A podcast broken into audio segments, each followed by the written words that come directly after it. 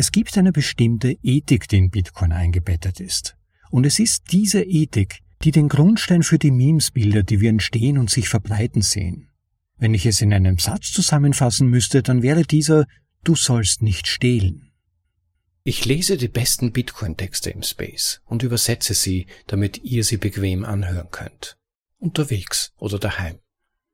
Mein Name ist Rob und das ist eine weitere Episode von bitcoinaudible.de.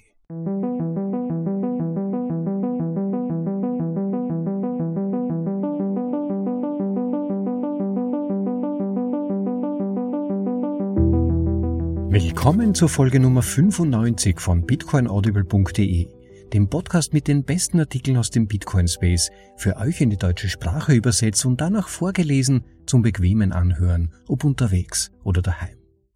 Ein Artikel, wie aktueller nicht sein könnte, falls jemand den Creek der Memes zwischen Greenpeace und Bitcoin während der letzten Tage mitbekommen hat. Zur Erklärung, Greenpeace hat für 5 Millionen Dollar, gesponsert von der Kryptofiat Erzeugerfirma Ripple, eine Skulptur bestehend aus gebrauchten ASICs, also Mining-Geräten, bauen lassen und sie dann in düsterer, grünlicher Beleuchtung als Horrorbeispiel für den Stromverbrauch von Bitcoin, der bekanntlich bald größer sein wird als der des gesamten Planeten, inszeniert. Aber die Statue hat so lustig ausgesehen und irgendwie auch so cool, mit großen leuchtenden Laser-Bitcoin-Augen, dass sie in 0, nix in ein Meme für Bitcoin umfunktioniert wurde. Es gab dann lustige Persiflagen auf das Meme, wie zum Beispiel das erste Mal, dass Ripple etwas Sinnvolles mit seinem Geld gemacht hat, mit dieser grünlich-orange leuchtenden Skulptur im Hintergrund, oder das bekannte Autobahnabzweigungsmeme, in dem man die Wahl hat, weiterhin auf der Greenpeace-Spur in diesem Fall zu bleiben oder zu Bitcoin abzubiegen und das Auto dann tatsächlich natürlich diese Abzweigung nimmt. Aber was ist überhaupt ein Meme? Ein Meme ist, wie man im englischsprachigen Raum so schön sagt, snackable Content, also eine Kurzinformation in Form von lustigen Bildern oder GIFs, die meist mit einem kurzen Text oder Zitat versehen werden und eine bestimmte Botschaft in die Welt setzt. Meistens sind Memes unterhaltsam und bei Erfolg werden sie weiterverbreitet natürlich. In seinem neuesten Text setzt sich Gigi mit der Relevanz von Memes für Bitcoin und Fiat auseinander. Wie beeinflussen uns die Botschaften, die wir bezüglich Fiat und Bitcoin im Kopf haben? Was tun diese in Bilder gegossenen Schnipsel der Wahrheit oder Scheinwahrheit mit uns und vor allem, wie kann uns die Transformation der Fiat-Memes in unseren Köpfen, also zum Beispiel Schulden machen ist gut und wichtig, zu Bitcoin-Memes, also beispielsweise 21 Millionen mehr gibt es nicht, möglichst gut gelingen? Wie arbeiten wir an unserem zukünftigen Bitcoin selbst? Wie immer erwartet euch von Gigi ein spannender Artikel mit nachdenkenswerten Gedankengängen und Überlegungen. Freut euch also schon mal auf unsere heutige Vorlesung mit dem Titel Bitcoins Krieg der Memes von Gigi. Im Originaltitel Bitcoins Meme Wars. Erstübersetzung von Sinotoshi. Was ist ein Meme? Bevor wir uns in die Materie vertiefen, sollten wir einen genaueren Blick auf die Begriffe werfen, mit denen wir es zu tun haben. Laut dem American Heritage Dictionary of the English Language ist ein Meme eine Einheit kultureller Informationen, wie zum Beispiel eine kulturelle Praxis oder Idee, die verbal oder durch wiederholte Handlungen von einem Geist zum anderen übertragen wird. Der Begriff wurde von Richard Dawkins in seinem 1976 erschienenen Buch geprägt und ist eine Anspielung auf das Wort Gene oder auf Deutsch Gen. Die Einheit der biologischen Information, die sexuell von einem Organismus auf einen anderen übertragen wird. Dawkins erkannte, dass kulturelle Informationen ähnlich wie biologische Informationen sind und sich genauso verbreiten und mutieren, wenn auch auf einer höheren Abstraktionsebene. Genau wie bei biologischen Informationen ist der ultimative Test für kulturelle Informationen das Überleben. Und genau wie biologische Informationen müssen sie für die Umwelt geeignet sein, um sich zu verbreiten und am Leben erhalten zu werden. Manche Ideen funktionieren einfach nicht, wenn sie fehl am Platz sind oder die Zeit nicht reif für sie ist. Sie werden schnell sterben, genau wie der sprichwörtliche Fisch auf dem Trockenen. Andere Memes funktionieren vielleicht eine Zeit lang, verblassen aber langsam durch allmähliche Veränderungen in der Umwelt oder brechen plötzlich durch die von ihnen ausgelösten destruktiven Rückkopplungsschleifen zusammen. Wie Gene verbreiten sich Memes langfristig nur dann, wenn sie für den Organismus und seine Umwelt von Nutzen sind. Ein Zitat von Alan Watts.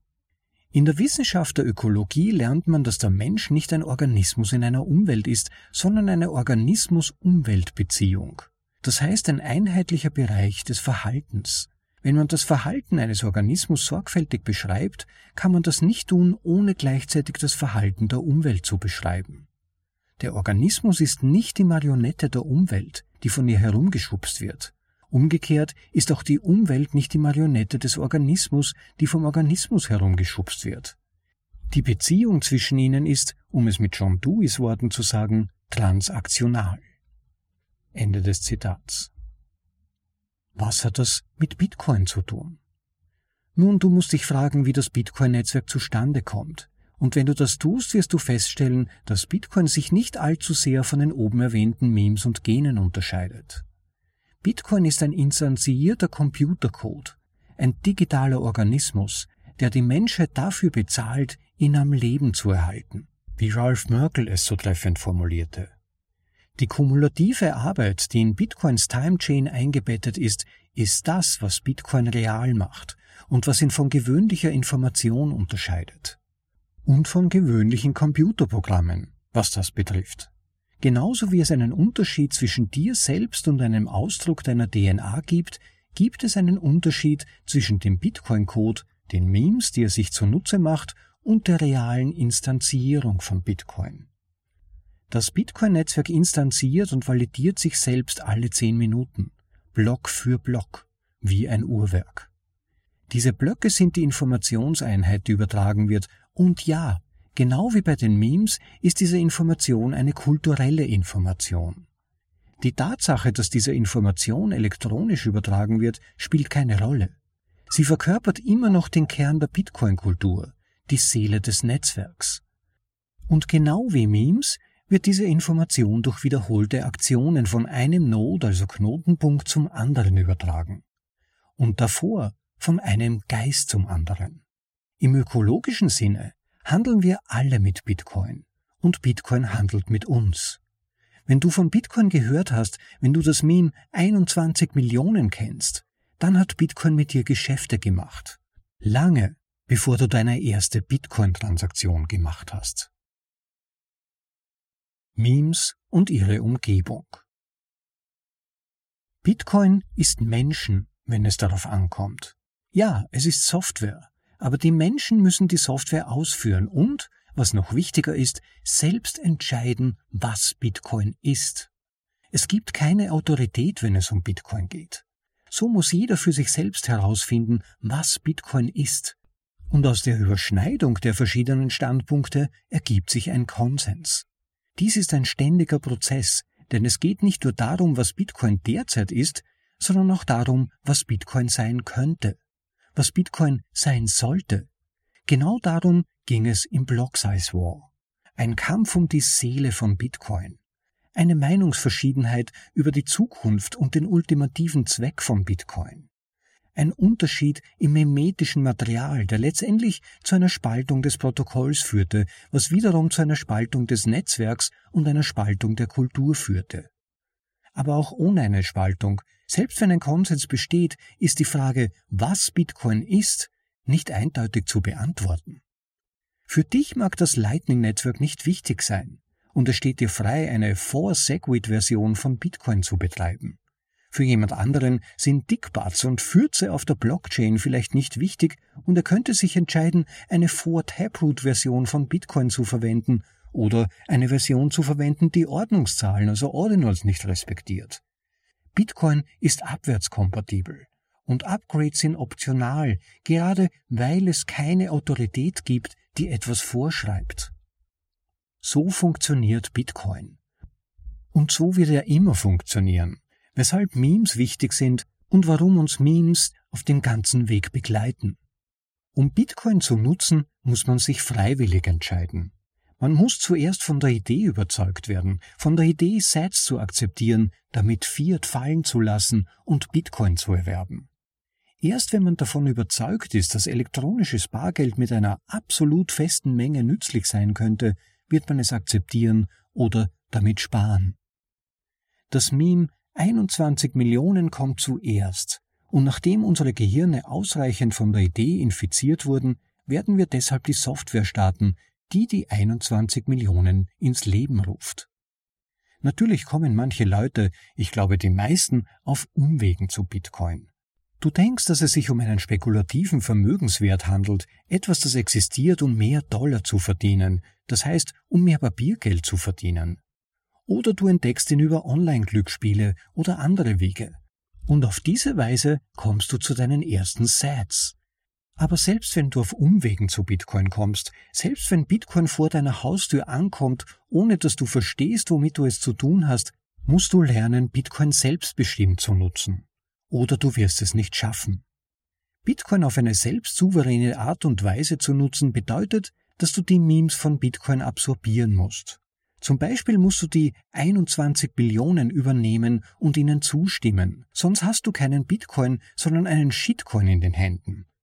Bitcoin am Laufen zu halten bedeutet, Bitcoin auszuleben, was wiederum bedeutet, seine eigenen Keys, also Schlüssel zu besitzen, seinen eigenen Node zu betreiben und den zentralen Konsensparametern zuzustimmen, die Bitcoin zu Bitcoin machen.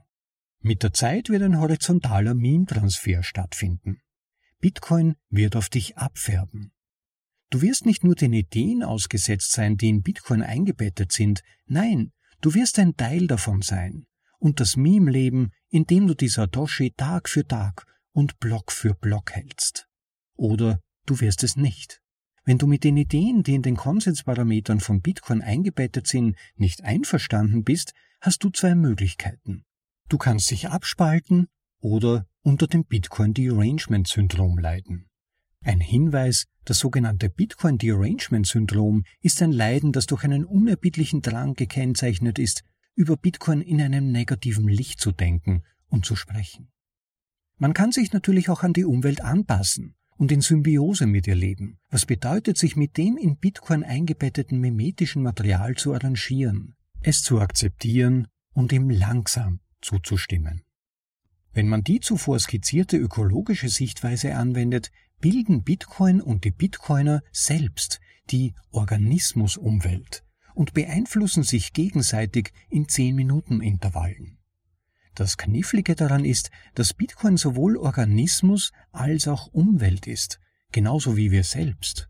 Das Bitcoin-Meme lebt in unseren Gehirnen und unsere Vorstellung davon, was Bitcoin ist und was es sein sollte, ändert sich mit der Zeit. Die ökonomische Erweiterung von uns, unsere Sets, leben in der Umgebung, die Bitcoin ist eine Umgebung, die wir individuell und kollektiv hervorbringen. Wir formen unsere Werkzeuge und unsere Werkzeuge formen uns. Und wir benutzen unsere Werkzeuge, um unsere Umwelt zu formen, die natürlich auch uns formt. Kultur ist das Ergebnis dieser gegenseitigen Beeinflussung. Und was ist Kultur anderes als eine Vielzahl von Memes? Bei Bitcoin haben wir es mit einem unglaublichen meinungsbildenden Werkzeug zu tun, das eng mit uns verwoben ist. Ein Werkzeug, das ein Umfeld schafft, das lächerlich schwer zu ändern ist. Ich würde sogar so weit gehen zu sagen, dass einige Aspekte dieser seltsamen Meme-Werkzeug-Organismus-Umweltschleife unmöglich zu ändern sind, da dies die Identität von Bitcoin und Bitcoinern gleichermaßen zerstören würde. Für mich wird Bitcoin immer durch 21 Ismus definiert werden auch wenn ich der letzte Mensch wäre, der an dieses Meme glauben würde. Ich würde lieber auf dem Hügel von 21 Millionen sterben, allein und in Armut, mit dem Not in der Hand und zwölf Worten in meinem Kopf, als einer Erhöhung des Bitcoin-Angebots um ein Prozent zuzustimmen.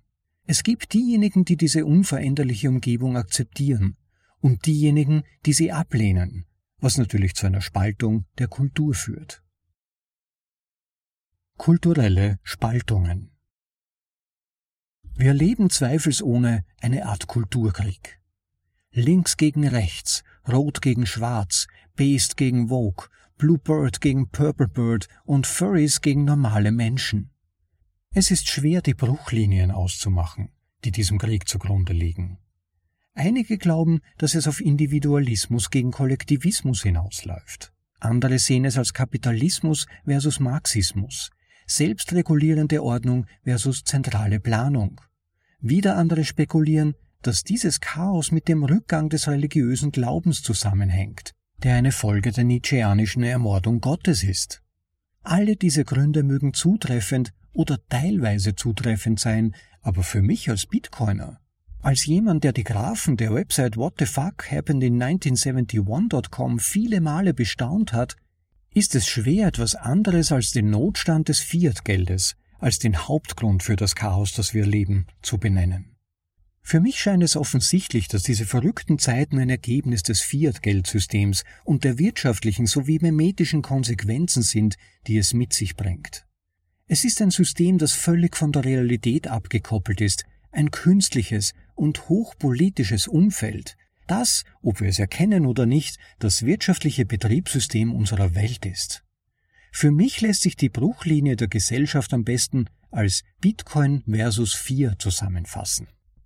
Und an dieser Stelle befindet sich im Text eine Abbildung der politischen Spektren, die ihr sicher auch schon mal gesehen habt, mit zwei Achsen. Auf der einen Achse zwischen der linken und der rechten Orientierung und auf der anderen Achse zwischen libertär und autoritär.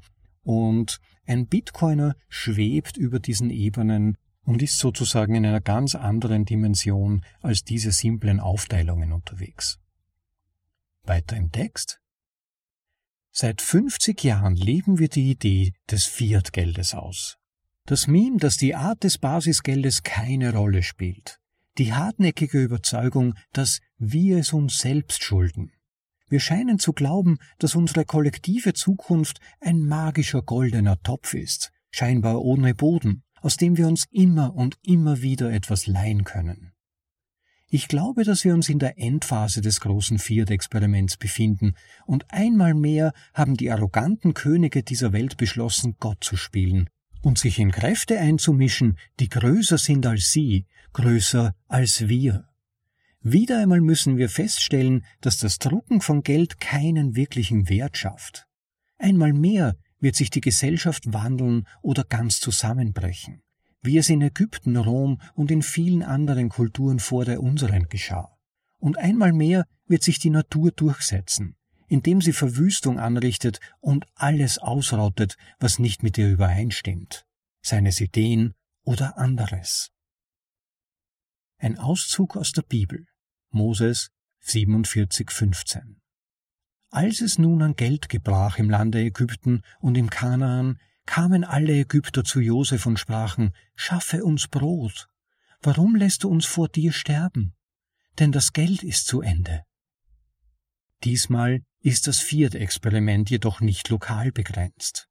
Es ist nicht das Geld eines einzelnen Landes, das versagt, sondern das Meme des Fiat-Geldes selbst. Geld drucken versus das Geld in Ordnung bringen.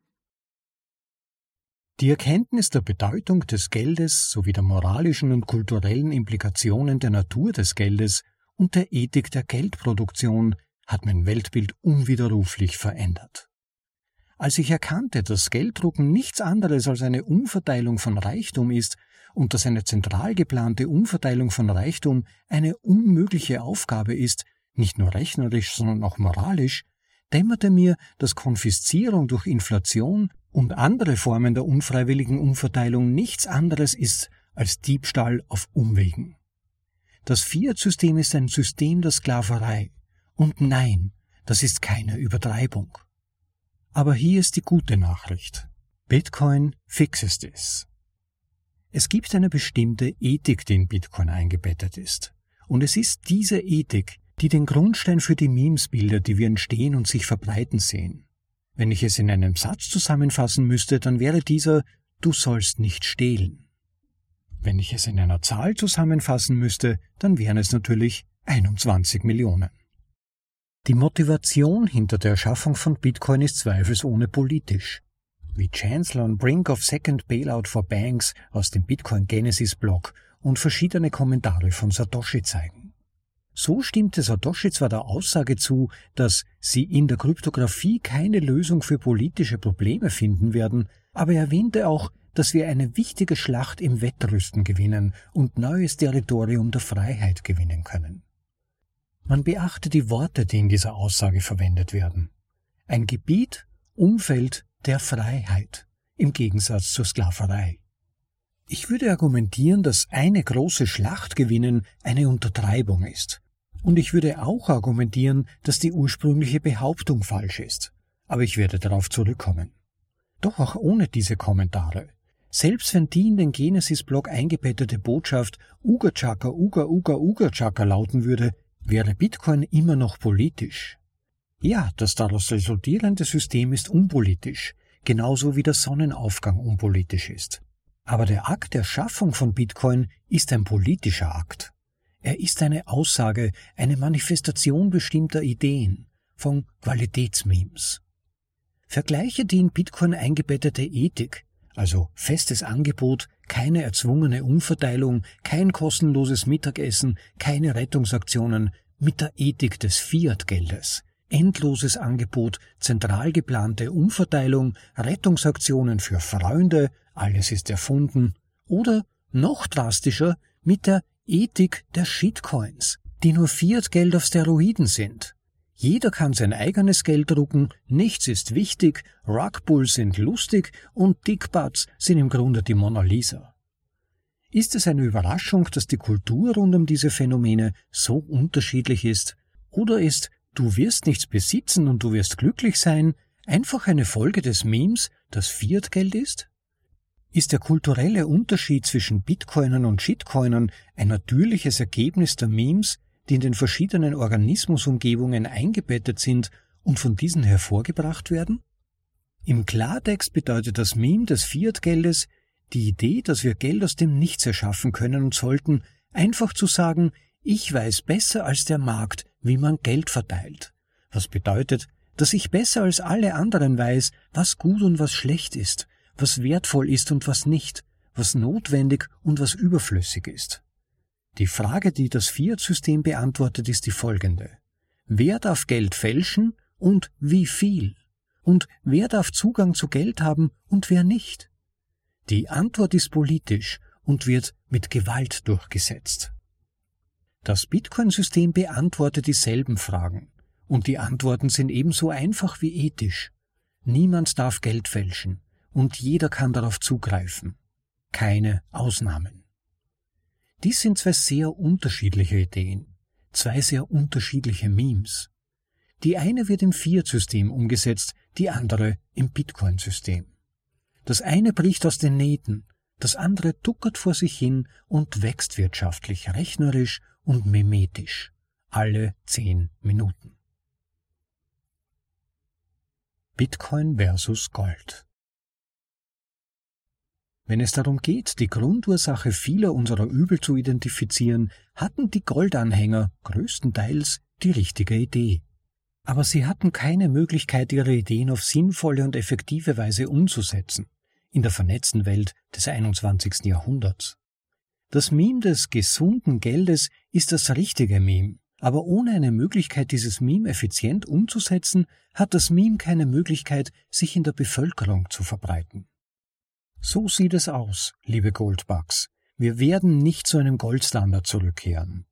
Gold hat in der Vergangenheit versagt und es würde auch in der Zukunft versagen.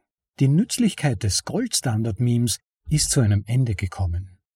Das Überbleibsel seiner glorreichen Vergangenheit wird nur noch in der Linguistik zu finden sein. Warum? fragst du dich. Nun, zunächst einmal verbietet der physische Körper des Goldes die Teleportation, das heißt die elektronische Übertragung von Gold. Er verbietet die Unsichtbarkeit, das heißt die plausible Abstreitbarkeit des Besitzes.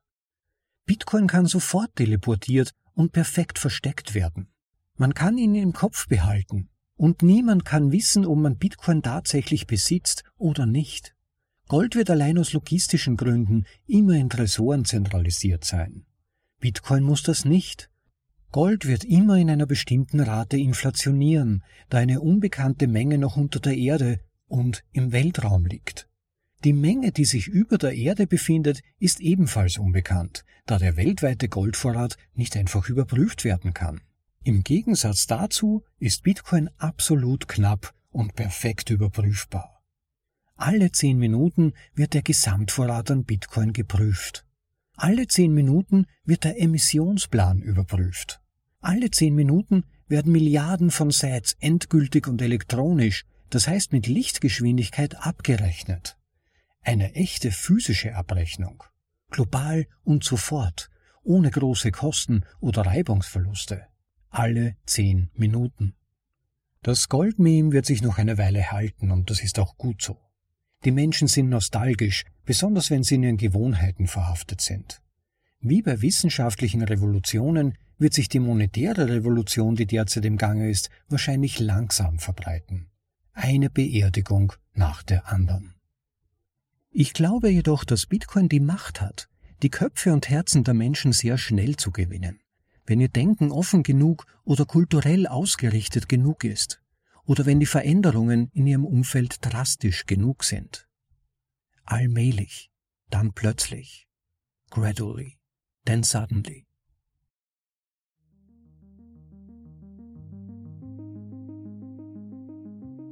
So, Zeit für eine kurze Unterbrechung, um meiner Stimme ein wenig Erholung zu ermöglichen. Vielleicht wollt ihr diese Gelegenheit nutzen, um diese Folge zu liken, wenn sie euch bislang interessiert. Und wenn ihr schon dabei seid und das nicht bereits getan habt, auch den Podcast als solchen zu abonnieren. In den meisten Apps funktioniert das mit dem Subscribe-Button bzw. dem Abonnieren-Button. Dann geht ihr kein Risiko ein, eine Folge, die euch interessieren könnte, zu verpassen. Also bitte jetzt den Like-Button klicken, das würde uns freuen, und danach auf Abonnieren klicken, wenn ihr keine Folge verpassen wollt. Politik versus Kultur. Kehren wir zu der Behauptung zurück, dass du in der Kryptographie keine Lösung für politische Probleme finden wirst. Ich habe bereits erwähnt, dass ich dem nicht zustimme, und hier ist der Grund.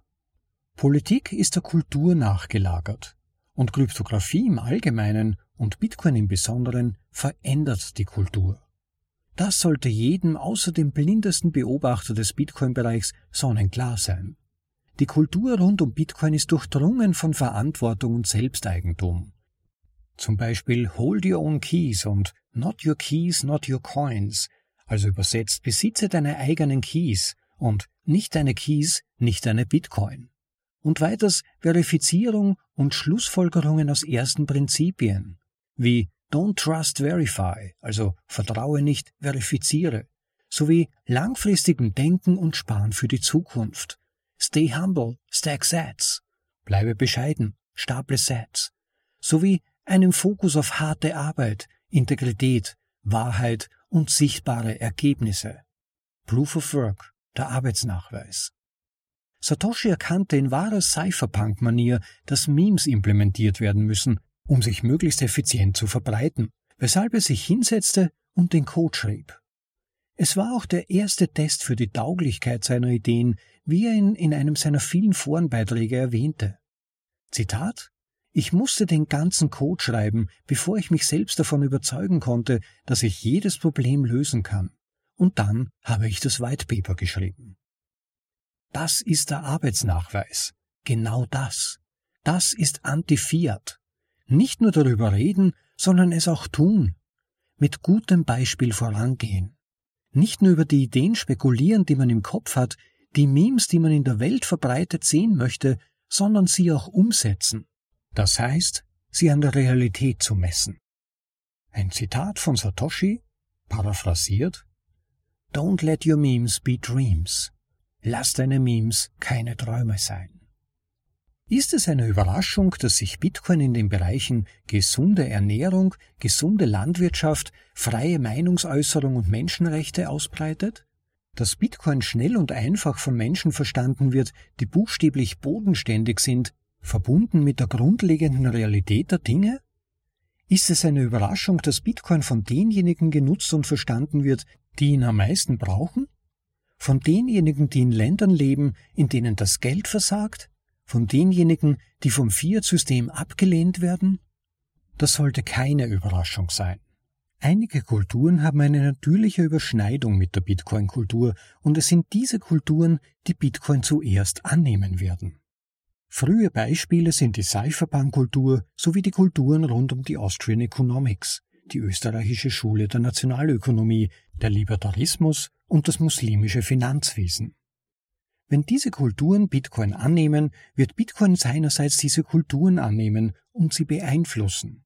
Ein für beide Seiten vorteilhafter Einfluss, wie er für alles, was langfristig überlebt, erforderlich ist und wie er für die Symbiose, die die Natur darstellt, Standard ist.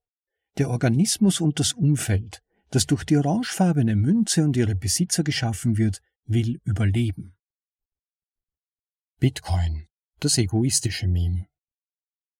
Natürlich gibt es auch Fiat-Memes. Es ist das, was unsere Kultur in den letzten 50 Jahren geprägt hat. Also Fake it till you make it und YOLO, also You only live once, kommen mir in den Sinn, was interessanterweise die moderne Version der keynesianischen Idee ist, dass wir auf lange Sicht alle tot sind.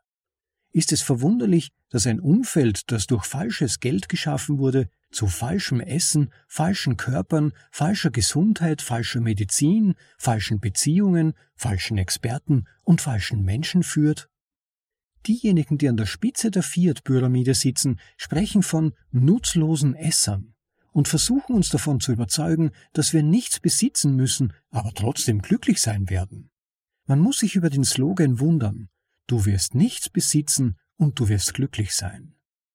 Du wirst ein glücklicher kleiner Sklave sein, heißt es in diesem Meme. Jemand hat beschlossen, dass Glück das ultimative Ziel ist, das es zu erreichen gilt, und sie und nur Sie wissen, wie Sie es für dich erreichen können. Und an dieser Stelle findet sich im Text ein bekanntes Meme, in der eine Person ähm, mit Maske sitzt, glaube ich, und sich Harry Potter Movies und Porn über diese Maske reinzieht, während er in einer Vene Wein zugeführt bekommt. Im Beckenbereich findet sich ein angebrachter Automasturbator und in einer anderen Vene wird ihm Heroin zugeführt. Daneben steht ein Mann, sieht sich das Ganze an und sagt, hm, das ist aber irgendwie merkwürdig. Und daneben eine Frau, die hängeringend sagt, oh mein Gott, lass doch Leute ein bisschen Spaß haben. Ein Zitat von Tame Impala. Jeder Mensch ist glücklich, bis das Glück plötzlich ein Ziel ist. Oder was ist mit der Aussage der Präsidentin der Europäischen Zentralbank Christine Lagarde, dass wir glücklicher sein sollten, einen Arbeitsplatz zu haben, als darüber, dass unsere Ersparnisse geschützt sind. Das ist Ausdruck eines bestimmten Memes, das sich in ihren Kopf festgesetzt hat, des Memes, dass Arbeitsplatzsicherheit die meisten anderen Bedürfnisse übertrumpft und dass normale Menschen keine Vermögen ansparen müssen. Schlimmer noch, es suggeriert, dass es völlig in Ordnung ist, das zu stehlen, was normale Menschen durch fleißige Arbeit im Laufe ihres Lebens angespart haben. Es gibt einen Grund, warum wir vom Rat Race oder dem Hamsterrad sprechen und warum dieser Teil unserer Kultur in Kunst und Film so stark kritisiert wird. Um Tyler Durden aus dem Film Fight Club zu zitieren, die Werbung redet uns ein, Autos und Kleider zu kaufen. Wir haben verhasste Jobs, damit wir nutzlosen Kram kaufen. Wir sind Kinder ohne Geschichte, Mann, zwecklos und heimatlos. Wir haben keinen großen Krieg, keine große Depression. Unser großer Krieg ist ein spiritueller Krieg. Unsere große Depression ist unser Leben. Das Fernsehen machte uns seit der Kindheit vor, dass wir eines Tages alle Millionäre und Filmgötter und Rockstars sind.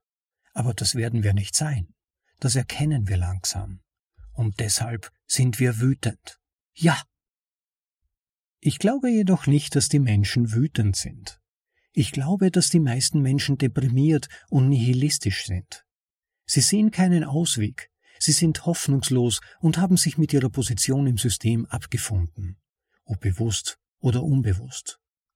Nichts zeigt die Plackerei des Fiat Rat Races besser als der kurze Animationsfilm Happiness, der eine visuelle Reise durch die unerbittliche Suche des Menschen nach Erfüllung in der modernen Welt darstellt. Er setzt in Bilder um, was viele Menschen nicht in Worte fassen können. Hilflosigkeit, Sucht, Hoffnungslosigkeit. Eine Krise des Selbst, eine Krise des Sinns, das Fehlen einer hoffnungsvollen Vision für die Zukunft. Ehrlich gesagt ist es ziemlich deprimierend, so ein 44-jähriger Arbeiter, der allein im Wald festsitzt. Ich habe versucht, einen Gedanken zu formulieren, ihn auszudrücken ohne zusammenzubrechen und zu weinen. Aber ich bin mir nicht sicher, ob ich ihn wiedergeben kann, ohne zu weinen. Mein Problem, einer der Gründe, warum ich hierher kommen wollte, war also, dass ich versuchen wollte, über den neuen Aspekt meines Lebens nachzudenken. Mit anderen Worten, nach den Kindern. Ein Mensch kann eine Menge Dinge ertragen für jemanden, den er liebt. Die gleichen Dinge nur für sich selbst zu ertragen, ist nicht so einfach. Ich bin Elektriker. Man könnte meinen, das sei nicht so schwer, aber es sind viele sich wiederholende Aufgaben. Ich weiß, dass jeder seine eigene Arbeit hat. Ich weiß, dass das einfach der Lauf der Welt ist. Aber für mich ist der Gedanke, dass ich weitere 15 Jahre meines Lebens damit verbringen muss, auf die Wochenenden zu warten, einfach eine Qual. Einfach nur die banale Qual des Ganzen. Es ist eine Sache, über das Meme des Rat Races zu theoretisieren. Es ist eine andere Sache, einem erwachsenen Mann zuzusehen, der weinend zusammenbricht, nachdem er über sein Leben, das System, in das er eingebettet ist, und die Zukunft, die dieses System für ihn bereithält, nachgedacht hat. Nachdem er sich die Tränen weggewischt hat, spekuliert er darüber, was der Grund für seine depressive Stimmung sein könnte. An diesem Ort kenne ich die Regeln. Es ist das Leben außerhalb dieses Ortes, das mich zum Weinen bringt.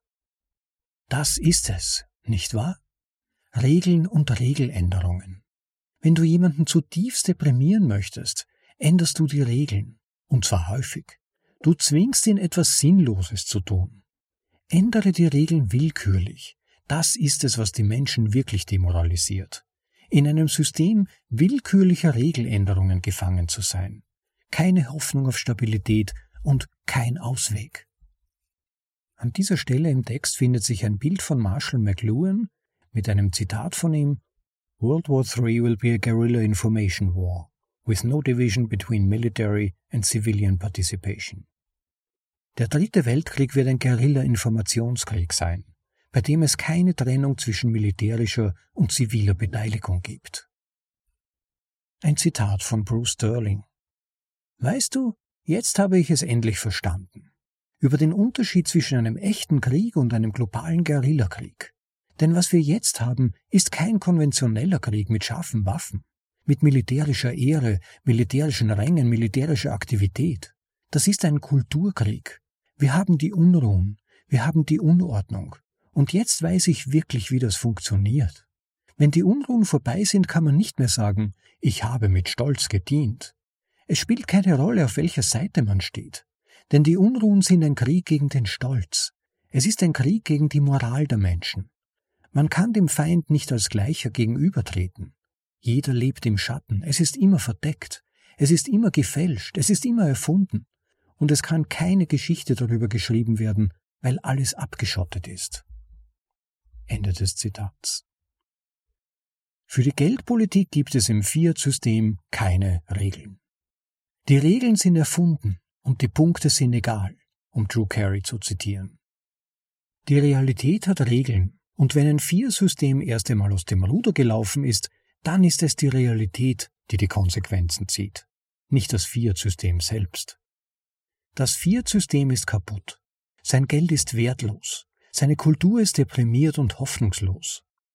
Wenn die Politik der Kultur nachgelagert ist, ist es dann eine Überraschung, dass unsere Politik größtenteils eine Clownshow ist, die nur auf Äußerlichkeiten und kurzfristige Ziele ausgerichtet ist? Wo gibt es Hoffnung in der hoffnungslosen Welt des Fiat Everything? Kaputte Ideen führen zu kaputten Umgebungen, die wiederum zu kaputten Organismen führen. Ist der Mensch erst einmal kaputt, wird er nicht in der Lage sein, seine Umwelt auf eine für alle Seiten vorteilhafte Weise zu verändern. Ganz im Gegenteil. Er wird in einer Abwärtsspirale aus Verzweiflung und Zerstörung feststecken und versuchen, um jeden Preis zu tun, was nötig ist.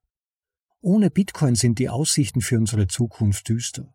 Ohne Bitcoin hast du zwei Möglichkeiten. Die schwarze Pille des Pessimismus oder das Soma des Nihilismus. Es gibt einen Grund, warum die Leute sagen, dass Bitcoin Hoffnung ist. Schwarze Pille versus orange Pille. Bitcoin ist Hoffnung, weil die Regeln von Bitcoin bekannt und stabil sind. Das Bitcoin-System ist wahnsinnig zuverlässig, funktioniert wie ein Uhrwerk mit Regeln, die bekannt und in Stein gemeißelt sind. Es ist eine Umgebung mit eisenharten Zwängen, die ohne Herrscher durchgesetzt werden. Es ist nicht nur das Gegenteil des Fiat-Systems, sondern auch sein Gegengift. Es ist nicht nur ein Rettungsboot, in das jeder einsteigen kann, der in Not ist, sondern auch ein Heilmittel, das Sinn und Optimismus gibt, wo es vorher keinen gab. Es ist leicht depressiv zu werden, wenn man die Übel des Fiat-Systems erkannt hat. Viele Bitcoiner, die heute von Optimismus erfüllt sind, waren hoffnungslos und fatalistisch, bevor sie die orangefarbene Pille schluckten. Viele Menschen sind es immer noch, Lionel Shriver und die meisten Goldbugs eingeschlossen. Aber man muss bereit sein. Man kann sich nur selbst eine orangefarbene Pille geben, wie man sagt. Niemand kann dir Bitcoin aufzwingen. Du müsstest eine Erleuchtung haben, dieselbe Erleuchtung wie unser 44-jähriger Elektriker im Wald, der über sein Leben nachdenkt. Kurz nach seinem Zusammenbruch und seinem Monolog darüber, dass er im Red Race feststeckt, kommt er zu einer plötzlichen Erkenntnis. Ich muss etwas ändern. Es ist nicht die Welt, die sich ändern muss. Es bin ich, der sich ändern muss. Es ist meine Einstellung zum Leben. Ja, was für ein Kerl. Fiat Mind versus Bitcoin Mind. Das Fiat-System wird nicht einfach verschwinden. Und es wird auch nicht still und leise verschwinden. Zu viele Menschen sind immer noch mit dem Gedanken an leicht verdientes Geld infiziert, arbeiten in Scheißjobs und führen ein Fiat-Leben. Der Tod des Fiat-Organismus ist jedoch unausweichlich. Er ist selbstzerstörerisch und wie alle Tiere, die in die Enge getrieben werden und am Rande des Todes stehen, wird er in seinem letzten Versuch, das Unvermeidliche zu verhindern, um sich schlagen. An dieser Stelle im Text findet sich eine Karikaturserie von vier Zentralbankern im Bild, die schweinsähnliche Gesichtszüge haben, mit vier unterschiedlichen gestellten Fragen. Christine Lagarde von der Europäischen Zentralbank dieses gierige Schwein möchte deine Ersparnisse weginflationieren. Was machst du? Daneben der Chef der Fed, Jerome Powell, dieses gierige Schwein hört nicht damit auf, die Zinsraten zu ändern. Was machst du? Daneben der Chef der Bank for International Settlement, Augustin Carstens, dieses gierige Schwein will das Zentralbankwährungskonto deiner Freundin nicht wieder öffnen. Außer, was machst du? Und dann noch eine weitere Zentralbankerin, vermute ich, ich weiß nicht, wer es es darstellen soll. Bei ihr wird gefragt, dieses gierige Schwein möchte finanzielle Privatheit abschaffen. Was machst du?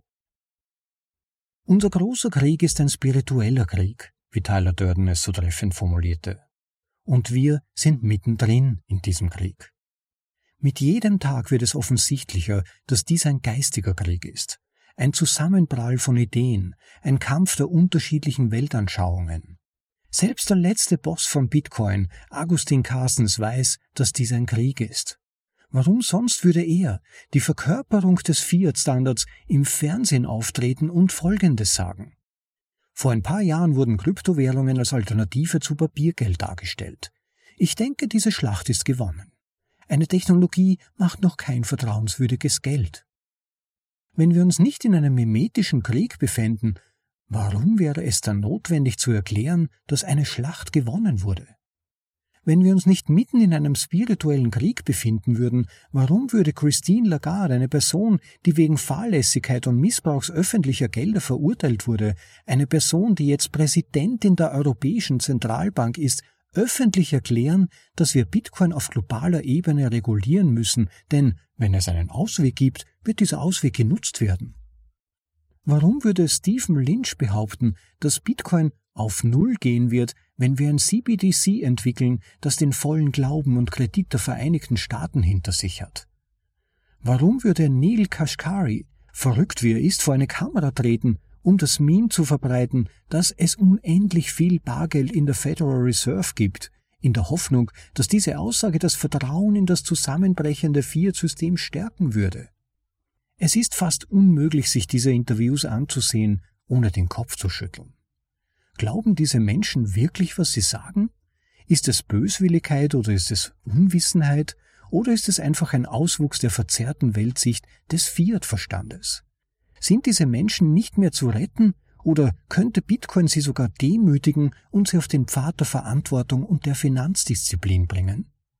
Wie auch immer die Antwort lauten mag, die bloße Existenz von Bitcoin ist eine Beleidigung für ihr Denken oder für jedes Vier-Denken, was das betrifft. Bitcoin setzt die Idee außer Kraft, dass Geld vom Staat geschaffen werden muss. Seine Architektur sagt, jeder sollte Zugang zum Geldsystem haben.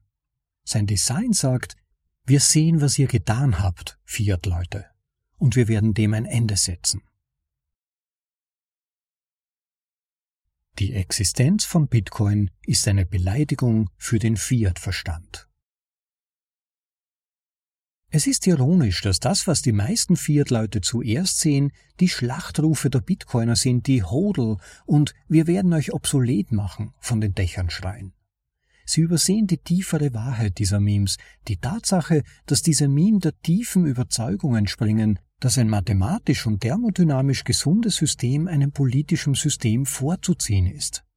Sie hören weder das Brummen der ASICs, noch achten sie auf die gültigen Blöcke, die unaufhörlich eintreffen. Alle zehn Minuten wird leise geflüstert, du sollst nicht stehlen. Das laute und prahlerische Oberflächenphänomen lässt sich leicht ins Lächerliche ziehen und abtun. Der zutiefst technische, wirtschaftliche und spieltheoretische Organismus, der die 21 Millionen zustande bringt, nicht so sehr. Beide sind im Wachstum begriffen. Beide sind miteinander verwoben. Das eine kann ohne das andere nicht existieren. Fiat selbst versus Bitcoin selbst. Beim ersten Kontakt wird der Bitcoin von den meisten abgetan. In einer Welt, die vom Fiat-Standard beherrscht wird, sind die meisten Menschen nicht in der Lage, den orangefarbenen Coin zu verstehen, wenn sie zum ersten Mal über ihn stolpern. Ich denke, man kann mit Sicherheit sagen, dass die meisten Bitcoiner ihn nicht sofort verstanden haben. Ich habe ihn anfangs sicherlich nicht verstanden. Die Reise vieler Bitcoiner lässt sich wie folgt zusammenfassen. Erstens, was zum Teufel ist das? Zweitens, was zum Teufel ist das? Drittens, what the fuck? Viertens, the fuck? Fünftens, fuck. Sechstens, all in. Der Prozess des Verstehens und der Annahme von Bitcoin ist der Prozess des Hinter-sich-Lassens des eigenen Fiat selbst.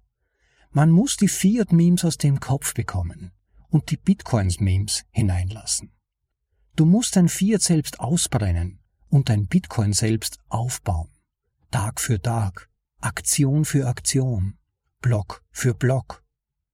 Indem du am System der Fiat-Schuldensklaverei teilnimmst, verstärkst du das Meme der sofortigen Befriedigung, der Diskontierung der Zukunft für die Gegenwart, des falschen Geldes und des kurzfristigen Denkens. Indem du am Bitcoin-System teilnimmst, stärkst du das Meme des gesunden Geldes, des unelastischen Angebots, des langfristigen Denkens, der Verantwortung und der unveräußerlichen Eigentumsrechte. Ein Zitat von Ursula Le Guin Man kann die Revolution nicht kaufen, man kann die Revolution nicht machen. Du kannst nur die Revolution sein. Sie ist in deinem Geist oder sie ist nirgendwo. Verstehe mich nicht falsch. Es ist nichts falsch daran, in den Fiat-Minen zu arbeiten und bescheiden Sats zu stacken. Es ist eines der wichtigsten Dinge, die du tun kannst. Das Stacken von Sats gibt dir Freiheit, Kontrolle und Selbstständigkeit. Es ermöglicht dir, sich in eine Position der Stabilität und Stärke zu manövrieren, und ehe du dich versiehst, wird der einfache Akt des demütigen Stackens und der Liebe zu deinem zukünftigen Selbst dich selbst verändern. Der wahre Kampf ist ein persönlicher Kampf. Den Drang zu unterdrücken, etwas umsonst haben zu wollen. Die Gewohnheit der sofortigen Befriedigung aufzugeben und eine Kultur des langfristigen Denkens aufzubauen. Ablehnung von impulsiven Ausgaben. Akzeptanz von Opfern und Einschränkungen. Die Beziehung zwischen dir und der Welt ist transaktional, wie John Dewey uns lehrte. Nicht nur unsere physischen Körper sind an unsere physische Umgebung gebunden, sondern wir sind auch über die ebenso reale wirtschaftliche Umgebung, an der wir uns beteiligen, miteinander verbunden. Und mit jedem Dollar, den wir ausgeben, und jedem Satoshi, den wir sparen, erschaffen wir unsere Zukunft. Es gibt eine Weggabelung. Das Schild auf der einen Seite sagt, du wirst nichts besitzen und du wirst glücklich sein. Das Schild auf der anderen Seite sagt, du wirst Bitcoin besitzen und du wirst die beste Version deiner selbst sein. Bitcoin hat die Macht, die beste Version von sich selbst hervorzubringen, weil die Anreize von Bitcoin auf gegenseitige Verbesserung ausgerichtet sind. Auf individueller Ebene erfordert der Besitz von Bitcoin eine Änderung der Zeitpräferenz und der Verantwortung. Der Besitz impliziert, dass man seine eigenen Keys, also Schlüssel besitzt. Wenn du das nicht tust, besitzt du keine Bitcoin, sondern Schuldscheine. Es bedeutet auch, dass du deinen eigenen Node, also Knoten betreibst, um zu überprüfen, ob du tatsächlich Bitcoin besitzt. Wenn du das nicht tust, vertraust du auf das Wort eines anderen, verlässt dich auf seine Sicht von Bitcoin, seine Weltsicht und darauf, dass er dich nicht anlügt. Darüber hinaus bedeutet der fortgesetzte Besitz von Bitcoin, dass man die Verantwortung übernimmt, einen Wert für die Gesellschaft zu schaffen. Geld tut nichts anderes als zu zirkulieren, also musst du etwas tun, das andere Menschen als wertvoll empfinden. Wenn du das nicht tust, wirst du bald keine Bitcoins mehr haben. Die Natur wird dich dazu zwingen, dich von deinen Sites zu trennen, denn jeder, auch du, muss essen. Ein Zitat von Marcus Aurelius. Beschäftige dich mit dem Sinn des Lebens, Wirf leere Hoffnungen beiseite, engagiere dich für deine eigene Rettung, wenn du dich überhaupt um dich selbst kümmerst, und tue es, solange du kannst. Der Bitcoin-Weg ist kein einfacher Weg, aber ein erfüllender. Er ist erfüllend, weil du die Regeln kennst, du kennst die Konsequenzen und du hast die Verantwortung. Es ist ein Weg, der es dir erlaubt, dein Leben so zu gestalten, wie du es für richtig hältst, aber du musst es auch selbst gestalten. Es ist ein Weg, der es dir ermöglicht, sich vor Übergriffen und Diebstahl zu schützen und der langfristige Sicherheit und Stabilität bietet. Aber du musst ihn gehen. Du musst mitmachen. Du musst ihn ausleben. Du musst dein Fiat selbst ausbrennen und die einfachen Antworten, die Abkürzungen und den Scheinwert hinter dir lassen. Du musst etwas Reales anbieten, jemand Reales sein und im Falle des Scheiterns die realen Konsequenzen tragen. Die Grenze zwischen Gut und Böse verläuft nicht nur in jedermanns Herzen, sondern auch die Grenze zwischen Fiat und Bitcoin verläuft ebenfalls in jedermanns Herzen. Es geht nicht um wir gegen sie, es geht um unser Fiat selbst gegen unser Bitcoin selbst. Persönliche Verantwortung versus vorsätzliche Ignoranz, systemische Fragilität versus langfristige Stabilität. Mit jeder Handlung triffst du eine Entscheidung, und du hast keine andere Wahl, als zu handeln. Es gibt eine Weggabelung, und jeder einzelne von uns muss sich entscheiden, welchen Weg er einschlagen will. Den scheinbar bequemen Weg, den die Machthaber vorgeben, oder den Bitcoin-Weg, hart, steinig, mit Höhen und Tiefen, ohne Sicherheitsnetze und ohne Rettungsaktionen. Es ist kein einfacher Weg, aber es ist ein schöner Weg. Ein Weg, der Geduld, Verantwortung und Disziplin lehrt. Ein Weg, der dich demütig macht. Ein sinnvoller Weg. Ein Weg, den zu gehen sich lohnt. Früher war es ein einsamer Weg, aber das ist er nicht mehr. Früher war es ein verrückter Weg. Heute ist der Weg zu mehr Freiheit der verrückte Weg. Es ist ein langer Weg, ein täglicher Kampf, und niemand außer dir kann diesen Weg gehen. Ich würde dir gerne sagen, dass ich dich auf dem Gipfel treffe, aber ich fürchte, es gibt keinen Gipfel. Ich treffe dich stattdessen auf dem Weg. Gigi ist ein professioneller Shitposter und Meme-Kenner. Er ist vor kurzem aus der woken Höllenlandschaft der Vogel-App in das lila gelobte Land des Straußenprotokolls umgezogen. Wenn er nicht gerade Shitposting betreibt, ist er meistens damit beschäftigt, ein Bitcoin-Genießer zu sein und seine Pflaumen im Glanz des orangefarbenen Coins zu baden. Du kannst ihn herbeirufen, indem du seinen N-Pub in den Kartenschlitz eines stillgelegten Geldautomaten flüsterst. Und an dieser Stelle ist der Pub-Key von Nostril von Gigi zu sehen. Ihr findet ihn im verlinkten Originalartikel auf unserer Website bitcoinaudible.de Schaut dort rein zum Originalartikel und schickt Gigi ein paar Sets. Darüber würde er sich mit hundertprozentiger Sicherheit freuen. Das war Bitcoins Creek der Memes von Gigi. Im Originaltitel Bitcoins Meme Wars. Ja, das war also Gigi neuester Artikel rund um das Thema Memes und ich finde es ganz toll, was er daraus gemacht hat, nämlich sich nicht nur wirklich auf das Thema Memes zu konzentrieren, sondern letztlich auch auf die Frage, wie wir diese Inhalte auch in unser alltägliches Denken integrieren können und umsetzen können, wie wir also unser Jahre oder Jahrzehnte lang trainiertes Fiat selbst, diesen Gedankengang habe ich besonders schön gefunden, in ein Bitcoin selbst transformieren können, wie uns das bestmöglich gelingen kann. Im Grunde glaube ich aber, dass die Zeit für uns arbeitet. Die Realität lässt sich einfach nicht ausblenden oder verändern. Die Realität ist so, wie sie ist. Und insofern wird sich das Fass, wie man so schön sagt im englischen Sprachgebrauch, you can't kick the can any further down the road, das Fass lässt sich nicht mehr länger runtertreten. Man kann es eine gewisse Zeit lang tun und sich in die eigene Tasche lügen, aber auf längere Sicht kommt die Wahrheit raus und die Realität lässt sich nicht verdrehen.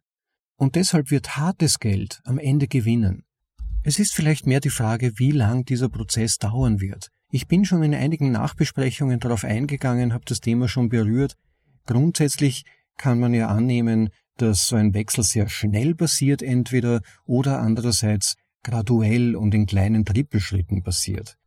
Das Problem bei sehr abrupten Veränderungen ist halt, dass die Mehrheit der Menschen meistens diese Schritte nicht so schnell nachvollziehen kann und das System auch meistens dann so in einen Kampfmodus gerät, dass die Kollateralschäden sehr, sehr groß sind.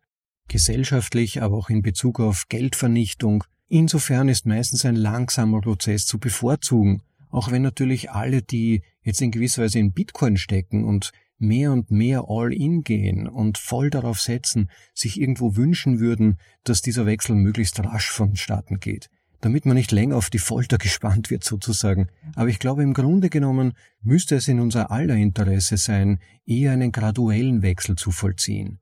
Und trotzdem ist ja das Wertversprechen auf unserer Seite. Bitcoin erhöht sich ja laufend im Wert. Diese Entwicklung ist ja ebenfalls nicht aufzuhalten.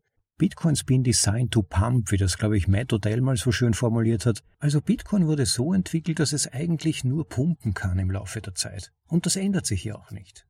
Aber auf längere Sicht ist Geduld und ist ein gradueller Prozess vermutlich einem abrupten Prozess vorzuziehen.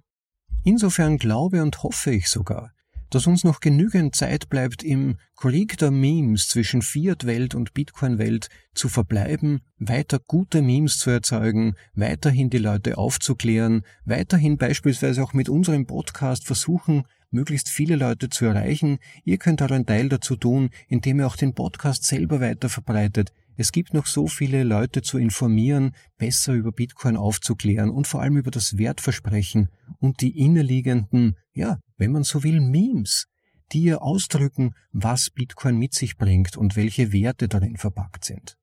Da ist ohnehin noch viel Arbeit zu tun und währenddessen kann das Fiat-System langsam ausbluten, sich selbst zerstören und es ist nur unsere Aufgabe, anderen die Hand zu reichen, ihnen ein Angebot zu machen, inhaltlich, aber auch menschlich, ihnen zu erklären, dass es andere Möglichkeiten gibt, dass es einen anderen Blick auf die Welt gibt, dass es Möglichkeiten gibt, eine fairere Welt zu schaffen, mit klaren, verlässlichen Regeln und in der es möglich ist, Wert anzusparen.